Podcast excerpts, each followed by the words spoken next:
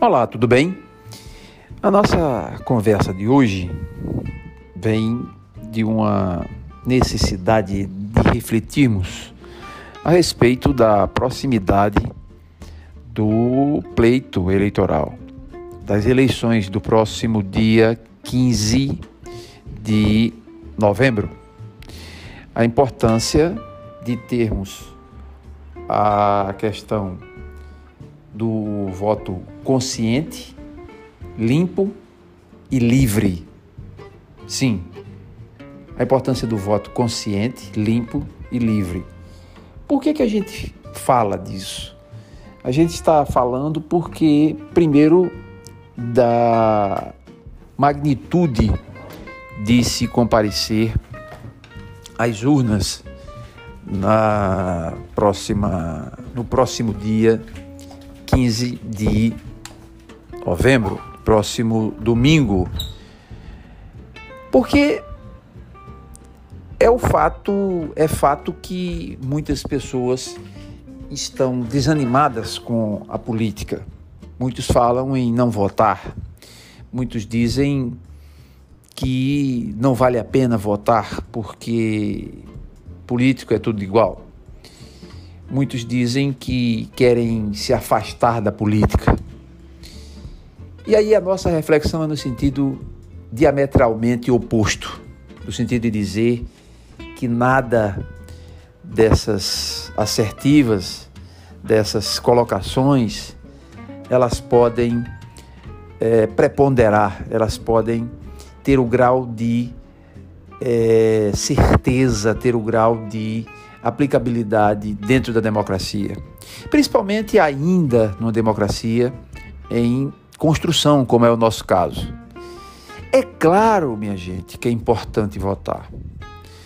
Nós, em tempos outros, brigamos tanto através da história, eu não falo especificamente do Brasil, mas de um modo geral, na história, tanto se brigou e ainda se briga pelo direito ao voto, onde em tantos países não existe essa garantia. Existe, entre aspas, de fachada, mas que a essência democrática passa ao largo, passa ao, a, a longa distância da concepção da essência democrática.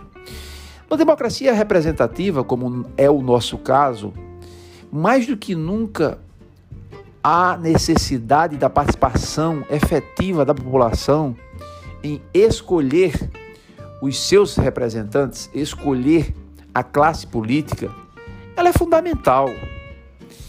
E é custoso para mim dizer e trazer um assunto dessa magnitude à, à beira do, do palco democrático, porque é de uma obviedade é, ímpar, é de uma obviedade cristalina a participação do povo para escolher quais os homens e quais as mulheres que irão representar os nossos interesses, os interesses da sociedade, que irão gerir o dinheiro público, isso é basilar. As crianças já começam a ter esses ensinamentos, a terem esses ensinamentos em tenra idade. Porque nós adultos, nós que temos acesso à informação, tivemos acesso à educação, ainda cogitamos dessa hipótese e eu prefiro acreditar na hipótese remota. E da importância não só de votar e de comparecer, mas da importância de ter um voto limpo, um voto consciente, um voto que não seja é, maculado pela, é, pelos interesses que são outros interesses que não sejam os legítimos interesses do bem comum, os interesses do nosso julgamento e que não se troca o voto por um favor, não podemos trocar um voto por amizade. Vá, vou votar em alguém porque é meu amigo, porque é meu conhecido. Não. Nós precisamos votar de forma consciente, de forma limpa, sem querer trocar. Tem várias formas de aliciar o voto, às vezes é o emprego, às vezes é uma vantagem, às vezes é uma conveniência. Então, que deixemos de lado estas circunstâncias que mudam a essência da melhor escolha para aqueles que vão comandar os postos políticos eletivos nos próximos quatro anos. Não precisamos lembrar da necessidade de não vender o próprio voto, porque isso é uma conduta, além de criminosa, é uma conduta pouco inteligente. Até porque quem vende o próprio voto, quem compra o voto de alguém, não tem um compromisso de fazer boa gestão. Porque, como o próprio nome já diz, comprou o voto. E repito, às vezes a compra do voto vem por uma conveniência ou por uma oferta de emprego. Então, que seja uma ida às urnas limpa, desimpedida, sem obstrução, consciente, que seja feita a vontade do eleitor, a consciência do eleitor, para melhor escolher as pessoas mais capacitadas, as pessoas que, segundo o seu juízo de valor, faça valer a essência da representatividade democrática. Portanto, eu desejo uma boa eleição, uma vez uma eleição livre, desimpedida, uma eleição soberana, uma eleição consciente, que vocês e que nós todos possamos exercer esse direito quase que santo, que é tirar ou colocar ou manter no poder quem melhor competência tiver e quem, segundo o nosso juízo de valor, seja o mais indicado para exercer esse munus público belíssimo que é administração pública.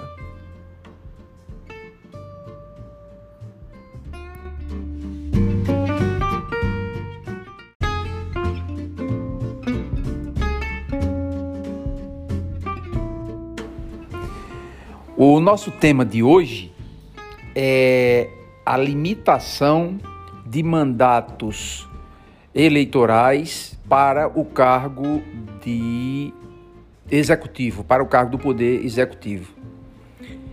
A nossa lógica está baseada na, na premissa de que mandatos além do, de dois, do número de dois mandatos, eles tendem a não ter a mesma é, qualidade, com algumas exceções, obviamente, com algumas exceções, mas não ter a mesma qualidade de uma primeira gestão, de uma segunda gestão.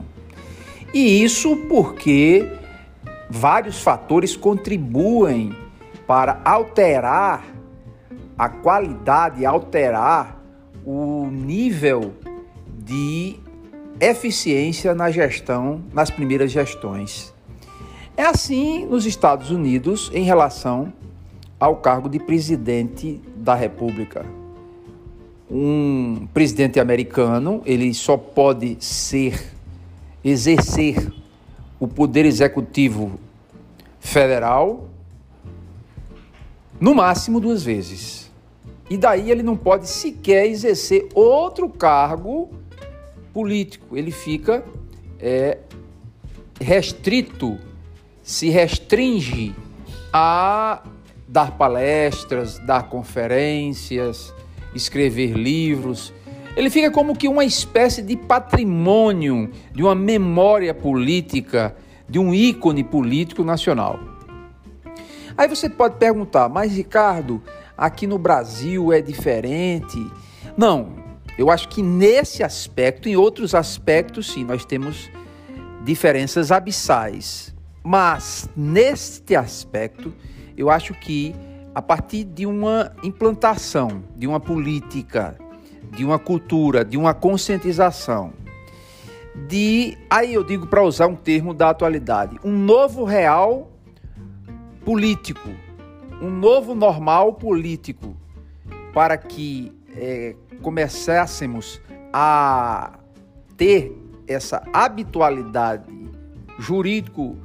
jurídico-política seria o interessante, porque eu começaria a, a saber início e fim de mandato e saber que não poderia fazer é, da política uma espécie de profissão.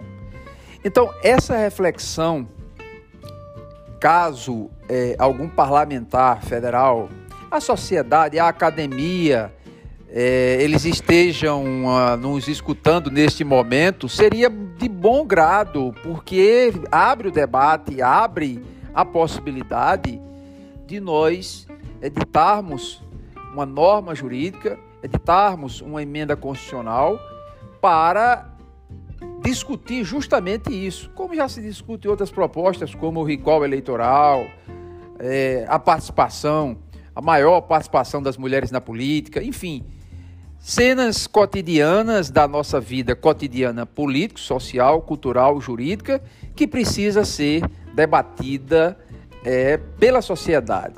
Porque, afinal de contas, quem paga a conta do erário, quem paga a conta da máquina pública, somos nós, contribuintes. Então, por que não limitarmos a questão dos mandatos eleitorais, mandatos para o executivo eleitoral aqui no Brasil, limitados a dois mandatos, sem a possibilidade de uma edição de um novo mandato, de um terceiro mandato, principalmente para os cargos de presidência da República, que aí iríamos erigir, iríamos construir, iríamos edificar uma verdadeira memória consultiva de figuras que já integraram o poder executivo na sua chefia maior, que é a presidência da República, e que esses concidadãos, essas concidadãs brasileiros e brasileiras estejam a serviço da nação, mas a um só tempo de que ficassem concentrados para a excelência na prestação do serviço, na prestação eh, eleitoral política nesses dois únicos mandatos que teriam direito. Essa é a minha reflexão. Até o próximo encontro.